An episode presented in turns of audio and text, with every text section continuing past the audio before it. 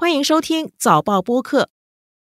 日本前首相安倍晋三七月八日上午在奈良市进行街头演讲时被枪手袭击。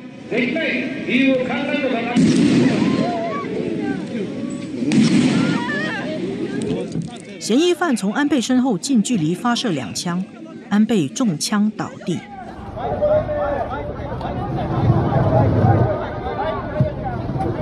他被送往医院急救，当天下午不治身亡。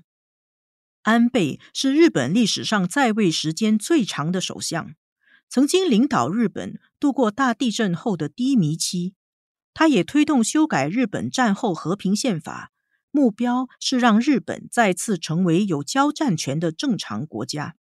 西方媒体评价，安倍恢复了日本在世界舞台上的地位。安倍遇刺对日本的政治会造成什么影响？纵观天下，监测中国心跳。早报播客东谈西论，每周和你一起探讨国际热点话题。各位听众朋友们好，我是联合早报副总编辑韩永红。今天和我们在线的是联合早报东京特派员福助会以及日本龙谷大学终身名誉教授卓南生卓老师。祝慧你好，卓老师你好，永红你好，永红你好。我先请问朱慧啊，七月八日上午发生了震惊天下的新闻，就是日本前首相安倍晋三他遇到枪手袭击，后来当天就不治身亡。我首先想请问一下朱慧，你当天早上你是怎么样听到安倍遇刺的消息的？你当时在做什么？还有你有什么反应？是的，其实当天呢，我也是在为局里面做一个视频，那是其他的这个主题啊。那我在做采访的时候呢，我的受访者他的女儿呢，就突然间从那个房间里面跑出来说：“哎，有人被杀了，安倍被杀了。”当然，我还在录节目，我比较有点紧张。可是我当时的反应呢，就是：“哎，他为什么会被杀呢？”我没有想到的就是他是在街头被杀。当然，后来听了新闻之后呢。我周围的人也都很惊奇，当然我也可以想象，因为日本他们的政客呢都很喜欢，就是在演讲完之后呢会跟民众互动啊，那包括我们记者在内呢也都很能够很亲近的到他们的身边去的。可是这种情形是我后来从电视上，其实电视台我感觉这一次的这个街头演讲呢，很多的媒体其实不是很关心的，所以在场能够拍到这个视频的人呢，其实只有 N。NHK 的一个女记者，而且当时她带的是一个小的相机，所以这个影像其实不是很清楚。直到傍晚的时候，NHK 还把这个影像放大了，让我们看到了这个安倍呢是在第二枪以后呢才倒下去的。那么当然。在社交媒体上面就已经几乎都传疯了。拍的最清楚的，我相信是一个老太太在拍的。其实她这个拍摄还挺好的。我是觉得这件事情呢来的非常突然，周围的人，我采访了一些人，他们都觉得说日本怎么会发生这种事情？因为这么多年以来，当然有过，比如说长崎的一个市长伊藤，他曾经有这样子的事情。不过发生在前首相或者说这种重要级人物来讲，那。可真的是几十年来都没有见过。嗯，现在我看到日本警方他们已经公布那个嫌疑犯是一个中年男子，他今年四十一岁，名字叫山上彻也。他曾经是日本海上自卫队的队员，不过二零零五年就退出了。他下手的时候神情很冷静，开枪以后马上就被逮捕了。我先问他用什么武器去对安倍进行枪击的。其实我们听到这个新闻的时候，作为一个记者或者说很了解日本的这个法律上的人来说呢，我们都觉得很奇怪，为什么这个人会有枪？当然，我们先想到的可能是黑社会或者什么。但后来讲说，真的是一个普通的男子。不过呢，他有一个比较特殊的背景，那就是他曾经是海上自卫队的，在里面待了三年。这个问题马上大家的心里就会在想说，那他一定有这个制造枪械的这个知识。这几天的新闻，我们都可以很清楚的了解到，这个人。就说他能制造枪械的这种知识，不是一般人能够理解的。尤其是他用的这个，其实就是一般的日本市面上可以卖到的这个放烟火的药物，这是谁都能够买得到的。而且他在自己的公寓里面呢，竟然造了有相当五把，就说在除了射中这个安倍的这把枪之外，他还制造了五把，而且是在四月或者说是最近这几个月里面才制造出来的。所以他的这一方面的知识实在是让人家很惊讶。据我所知呢，这个人相当的聪明，因为他的一些同学说他在学校的时候呢成绩非常好的，主要是因为后来家境的关系，所以让他变得比较极端这样子。当然，这次的事件呢，其实也跟一个比较受争议的这个宗教团体有关。所以这个山上彻也，他的杀人的动机，这几天日本媒体有什么讨论跟报道吗？他们已经推测出他的杀人动机是什么了吗？是的，在主流媒体里面呢，他们都没有公布这个宗教团体的名字。可是小报新闻呢，其实已经很清楚的提出了，他就是统一教会。所谓统一教会呢，其实这个团体呢，在过去也跟日本的一些政治家或者说是这个娱乐界有很密切的关系，而且还发生过很多的一些争议。那么，可能大家都会很惊奇的，就是这个教会其实它的总部是在韩国。那听说呢，就是说很多自民党的这些议员呢，都跟他们有蛮亲近的关系，这已经是一个公开的秘密了。所以呢，我相信。当然，我看了一些这些网上的报道，或者说听一些周边的一些记者朋友谈，日本的记者朋友谈，我会了解到说，为什么这个凶犯他那么快可以掌握到这方面的消息？因为他妈妈嘛，就听说是捐了很多钱给这个教会，后来把他们的家里呢弄得很穷，他很早就失去爸爸了，家里有三兄弟，那他是属于老二。他制造的这个枪械，听说一次开呢可以发出六颗子弹，所以这种杀人的，不管是在凶器上，或者是他的这个动机上呢，都是很清楚的。当然，因为他跟三年里面跟海上自卫队有过这样子的一个姻缘，我可以感觉到的就是，日本可以说整个氛围来说呢，有一些评论家呢是不愿意把这件事情跟自卫队挂钩的。所以呢，这几天的报道，我们都可以看得很清楚的，就是几乎把这个动机呢推向这个教会，而且推向这个凶手本身的这个背景。哦，就其实我在最后确认一个，所以他是很反对他的妈妈去信仰这个宗教，参加这个统一教会，而且还捐了很多钱给统一教会。但是他为什么不是去对付那个教会有关的人，而是去对付安倍呢？是的，其实这个消息也是这几天才冒出来的。他原本的目标呢是这个教会的头，可是他觉得，或者他判断说他不能太亲近他。可是像安倍这样子的，尤其是在这个选举的时候，他经常去演讲，所以他就做出这样子的一个计划。日本国内，我肯定也在讨论，国际也在讨论，就是安倍前首相为什么他的保安人员会这么疏失？有很多人翻出今年三月韩国的前总统，也是前总统朴槿惠啊。朴槿惠今年三月他住院，然后他出院的时候，他在医院的门口接受访问，然后就有一个韩国男子向朴槿惠丢酒瓶。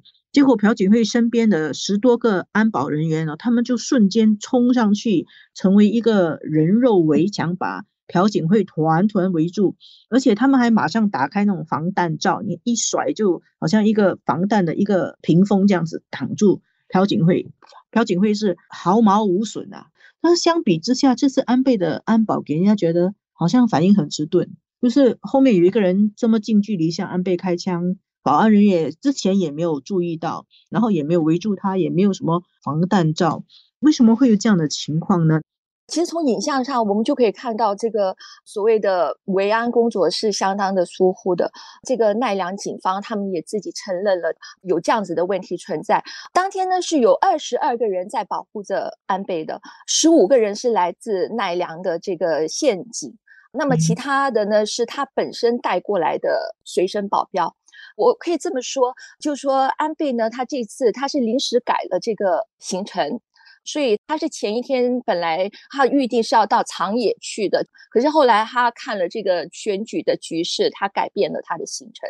那么这种消息传到奈良的时候已经是很晚了，奈良警方也有说他们收到的是很突然，所以他必须要临时调动一些警察过去维安的那种情况。我们在影像中已经看出来了，就是说谁都可以很靠近安倍的。听一些军事专家他们讲的时候，他们觉得说。这个奈良的陷阱呢，他们在这方面呢没有这个知识，就是说他们没有办法做到去观察之前有哪一些可疑的人物，或者说在他开第一枪的时候呢，第二枪是不是能够做出一些防备？所以他们觉得这是一次奈良陷阱的失误，也就是说他们没有受过这方面的训练。这一点呢是会越来越明显的看出来，所以呢，我觉得这次安倍他的被杀呢是综合了很多很不幸的这个条件。最近还有一个说法呢，就是其实是自民党里面的一个议员，他认为这次的这个可能是在警方方面呢也有顾虑。为什么会有这个顾虑呢？安倍在这个执政的时候呢，因为他通过的一些法案都有一些反对他的民众，经常到这个首相府的周围去唱反调或者说示威的。那么当时呢，因为就派动了一些警察去把这些人驱走。后来这些反对团体呢，他们就告上法庭。结果这个诉讼呢，结果是民众赢了，就说警方输了。所以这点呢，可能也是造成这次他们的警卫方面呢没有办法太过严格的一个原因。朱老师，日本原来的那种像保安这样疏松的这种街头演讲。它其实是不是一些安保陷阱？然后预计到这种事情发生以后，这样子的街头演讲的安排是不是以后会改变？也许这个事件之后，他们会更加重视安保。就像朱辉刚才所说，特别是选举的最后一两天呢，政治家呢是尽量呢向走进群众，那跟他握手。日本这个社会是很重视这个地缘、血缘跟人脉的一个国家，有一个亲近感的，就多一些选票。那么这种方式呢，我相信还会继续下去，但肯定这个戒备的工作呢，他们今后会更加重视。日本的每一个政党呢，他们都有他们的支持者。当然，支持者之外呢，他们还希望捞到更多的票。那么有这么一个说法，就是握一个手可以获得一张票。那么这样子的，要抛开这个街头演讲呢，将来会是一个对这个政治上，或者说对他们政治宣传上是有一定影响的。当然，也有人提出来说，将来也许可以这么做，就是说，希望听演讲的人呢，就到这个室内去。因为室内的防备呢，就会比较严谨。街头上的防备真的是防不胜防的，所以比如说握手啊，或者各方面的，那可以另外再做。像那个选举的前一天，这次参议院选举的前一天，我们就可以看到前首相菅义伟到这个街头去的时候，他的身边几乎都是保镖和这个警卫。可是这样子的人手调动，我相信像日本这样的少子化社会应该是不能做到的。而且日本是一个非常讲究所谓民主的国家。如果说太多的防卫在这个政客周围，那么把政客跟民众区分那么清楚的话，自然又会引起一番的争议。卓老师啊，你认为这次安倍他突然间去世，他对日本的政治会有什么影响？当然，我们知道他在二零二零年的时候他已经辞掉首相的职位了，但是他在政坛上还有影响力。他突然间被杀，那么对于日本的政治会产生怎么样的后续效应呢？我想这个问题呢，可以从几个方面来看。首先，这个暗杀的事件的背后是不是有一股政治力量，还是是个人的一种行为了？那当然，当我听到海上自卫队是嫌疑者的时候呢，只是感到有点问题不是那么简单。但是呢，后来呢，再继续追呢，我想说。这个肯定当然是跟政治有问题，但是似乎并不是一个有策划性的一个政治事件，因为一般上这个日本呢，这个传统上的，特别是战前三零年代哈，或者是说战后六零年代政治、军事各方面争论议的最激烈的时候呢，那么都会有一些激进的行动、刺杀的行动、暗杀的文化呢，在日本呢是是存在的。那这次的事件跟过去呢有一个很大的区别是。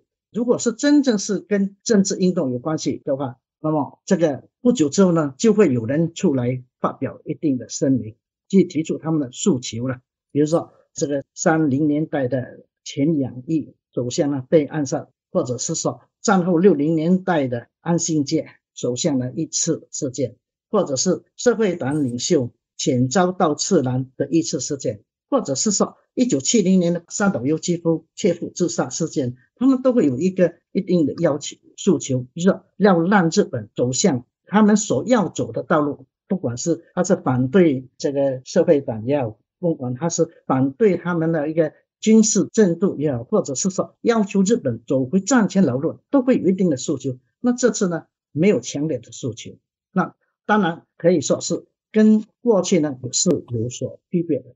那在这种情况底下，怎么评价这次的一个政治的问题呢？我想，可能大家就很自然的要回到一个怎样定位安倍政治。嗯，您怎么定位安倍的政治遗产呢？你怎么评价他的政治遗产呢？对安倍政治呢，我是有跟踪，那也有见过他几次。那我觉得安倍政治呢，基本上是可以分成两个阶段，一个是他第一次的上台。他是二零零六年到二零零七年，就是一年，他就是因为这个身体的原因呢，那就下台。第二次呢是二零一二年到二零二零年，仍然是以生病为下台，但是两次的一个政治的诉求呢，中中心思想是一样，都是要求以修改宪法结束战后体制。但是第一次的那个跟第二次那个，我觉得多少有点不同。第一次的那个呢？其实我认为是最能够体现安倍精神或者政治文化的那个。根据他在一九九七年成立的所谓“思考日本前途与历史教育年轻议员智慧”的主张而成立的一个那个。那所谓思考日本前途，其实就是修改宪法；所谓历史教育问题呢，其实就是要修改教科书啊。所以说，教科书跟宪法的是他的政治的原点，也就是说，完完全全。要继承安倍的外祖父安信介的路线，或者说继承忠贞跟康弘的这个战后政治总结算的一个路线。那在这一点呢，他第一次呢是做的非常的粗暴的，再加上他也没有责任。那后来呢，看到形势不妙，他就以病为理由呢，那就结束。但是按照若日本普通的政治家呢，这个被认为是地前逃亡、不负责任的少爷首相呢，以后就是没有机会再上台了。所以当时呢，甚至有人正式奉劝安倍从此退出政坛。但是说也奇怪呢，二零一二年他又卷土重来，那这个是跟日本的政治文化有关系，因为立言血言决定了日本的谁当首相的一个最主主要三大原因。所以呢，他第二次回来呢，那肯定的就是说日本的保守势力认为他是最合适的。为什么最合适呢？就是有因为他的外祖父就政治基因。别人所没有的政治基因呢？那二零一二年到二零二零年呢？我觉得他跟过去的做法不同，过去是很粗暴的表露他的思想看法。二零一二年到二零二零年，他有时会玩一点政治手法，包括外交等等。所以呢，在他下台的时候呢，我曾经写过文章分析如何总结安倍政治。那我的基本看法是说：一，第二次上台的话是有政治化妆师在替他打扮；第二。这些政治化妆师呢，就替他提出了很多漂亮的口号。那我们所知道，美丽的国家，或者说落回日本的国力，那这些，那塑造一个只有安倍才有办法做到，他是一个救世主。那为此呢，安倍的做法呢，你摆一个姿态就好，不要多发言了，但同时呢，你要做出一点成绩。所以当时呢，一个它的最大的卖点呢，是提出安倍经济学。但是安倍经济学呢？正如许多经济学家所说的一样，一开始是很有效的，因为你大量的印钞票制造景气，那么这个可以人家看得到。但是资本家是看得到了，普通老百姓呢看不到他利益，这也就是安倍经济学后来不被评价的原因。再加上消费税提高等等呢，那促使到安倍经济学实际上最后是虎头蛇尾。那另外一个做法呢，就是参拜经过神社了，那这个是为了刺激民族主义的情绪。第二次上台之后呢，他是表现出比过去更加的依赖美国，或者像讨好美国。那最明显的例子就是特朗普还没有上台，他就赶快的就去拜访，就表示说我排错队了，你老哥不要跟我计较我的错误哈。那么这样子一个委曲求全的做法，那对中国呢，他也去摆一个姿态，因为他当时很希望第四次连任首相，而且还希望中国呢有大量的游客呢来支持他的奥运会，所以当时他摆出另外一个姿态就是。对，比如说这个新冠疫情的中国呢，甚至是呼吁每个人捐助五千日元给中国，那制造一个形象。甚至呢，有些人误会了，就是我说，哎，安倍是非常亲华的一个政策。那这些呢，我相信很多都是他的背后的政治化妆师所做的，而不是安倍。到了二零二零年，他一下台，真正的安倍又出来了。他在下台之后呢，就对中国呢也不客气了，因为奥运会也不需要。中国支持，那么他在任内修改宪法的可能性也就不存在，他就摆出更加符合他的思考日本前途与历史教育一言之会的那个精神。台湾有事就是日本有事，所以就摆出了完完全整的是日本右翼的代表人物的姿态。但是我看到这个国际媒体，其实在西方的媒体对他有很多的表扬。像这次美国，他们是下令为安倍下半旗三天；印度也是下半旗一天。然后，英国的《金融时报》发表了一个评论，说安倍恢复了日本在世界舞台上的地位。所以，感觉上国际的舆论、西方的舆论对安倍的评价是很高的。安倍这个人是不是在国际跟国内的评价是有点分化？我问一下朱慧好吗？日本民间对于安倍的评语是怎么样？如果说像过去，自从那个小泉纯一郎之后呢，就是真的是每一年换一个首相。那么安倍可以说是在小泉纯一郎之后呢，整整做了七年，算是大家给他的评价就是很多人就是每次提到他都会说他在位很久。可是他是不是在日本民众之间很肯定的？大家也都知道他在这个执政的时候呢，是通过了其他首相没有通过的这个所谓的军法。当然，这个不是说其他首相没有这个意愿，而是他。们在位太短了，或者说像即使是小泉的话，他也没有做到这一点。但是安倍做到了这一点。在日本呢，大家也都知道安倍是属于鹰派的人物。那他下台之后呢，他的一些言论也变得更加的极端，所以。如果说你说大家对他的印象特别特别好的话，我我觉得不是。可是在这次的这个枪击案之后呢，我可以感觉到，可以说整个氛围呢，就是说对安倍的这个赞扬是特别多的，多得有时候我都会觉得说，诶，怎么他一点的负面的这个评价都没有，在我意料之外就是了。那么，包括参议院选举这次呢，其实因为目前的岸田首相他上台的时间还是很短的，其实很多的政策都是安倍的时代遗留下来的。当然，这次的参议院选举呢，其实也是对安倍政策的一个审判。在星期天的日本国会参议院选举后，安倍所属的自民党他拿下了六十三席，获得了巨大胜利。而且在那次选举中，所有支持修宪的日本政党，在日本这些是叫修宪势力，修宪势力超过了总席位的三分之二。也就是说，日本的国会已经可以启动修改宪法的程序了。修宪就是安倍一生追求的目标。不知道这次的修宪势力的胜利里头有没有安倍遇刺的效应？而且这是不是表示日本的修宪就会更再往前推进了？我想呢，要谈这个问题呢，首先要了解日本的政治的现状。那么，日本的政治现状实际上呢，从上世纪九零年代中期以后已经固定下来了。就是说，在九零年代中期之前呢，日本是有两股力量，就是反安保、支持安保的力量，这是相互牵制的。是他们日本讲说是保个对持嘛，保就保守派，就是指自民党。个呢是革新派，就指社会党，这两股势力针锋相对，旗鼓相当。这个是一九五五年的体制，但是在一九九四年、九五年，或者是到了九零年前后呢，整个形势就起了改变，就是说政治大洗牌，社会党被消灭了。那在这之后呢，日本的整个政治形势实际上已经没有所谓革新派，也就是说村山富司投奔自民党阵营，成为了首相之后呢，整个社会党呢就已经自投罗网，已经完了。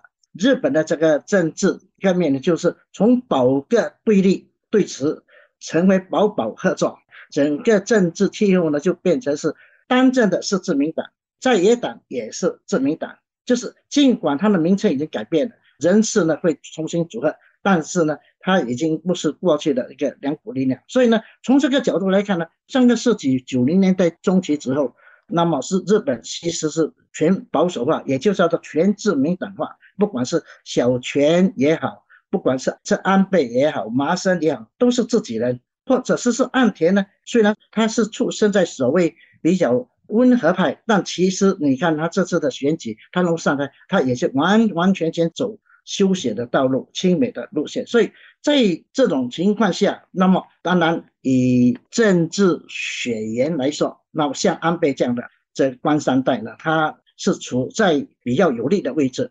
那么当然，他走后呢？那么谁来继承？我相信他们内部很快就会做一个调整。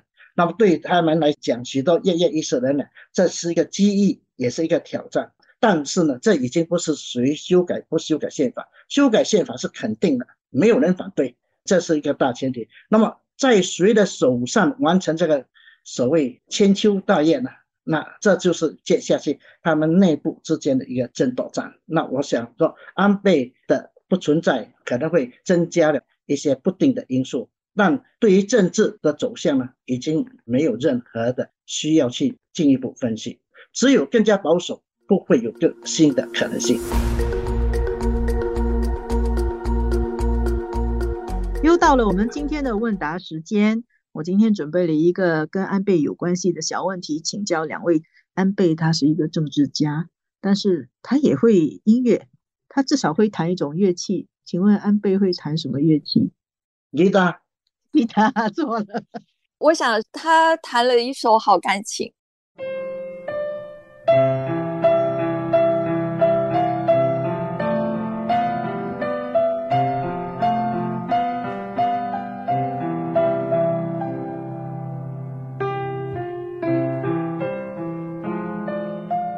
最近他去世以后。就有很多人挖出去年圣诞节的时候安倍弹钢琴的一段视频，其实是让大家挺感动的。安倍弹的这首歌叫《花正在开》，它是二零一一年日本大地震以后，一些日本的音乐人创作了来给受难的灾民打气的一首音乐。作曲人叫做菅野洋子，作词人叫岩井俊二。岩井俊二其实就是很多年前一部非常著名的日本电影《情书》的导演。那去年圣诞节的时候，安倍亲自弹这首《花正在开》，鼓励日本国民在关病疫情下发挥互助扶持的精神，共克难关。